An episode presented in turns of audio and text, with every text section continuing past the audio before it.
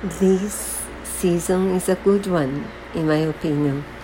I do like the participants, most of them.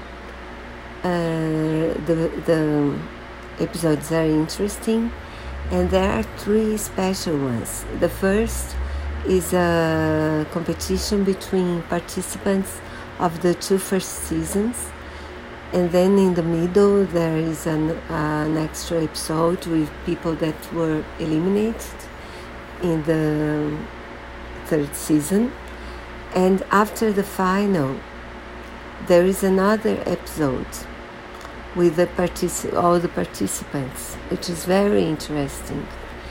And I was not happy with the um, winner, but it's worth uh, seeing anyway.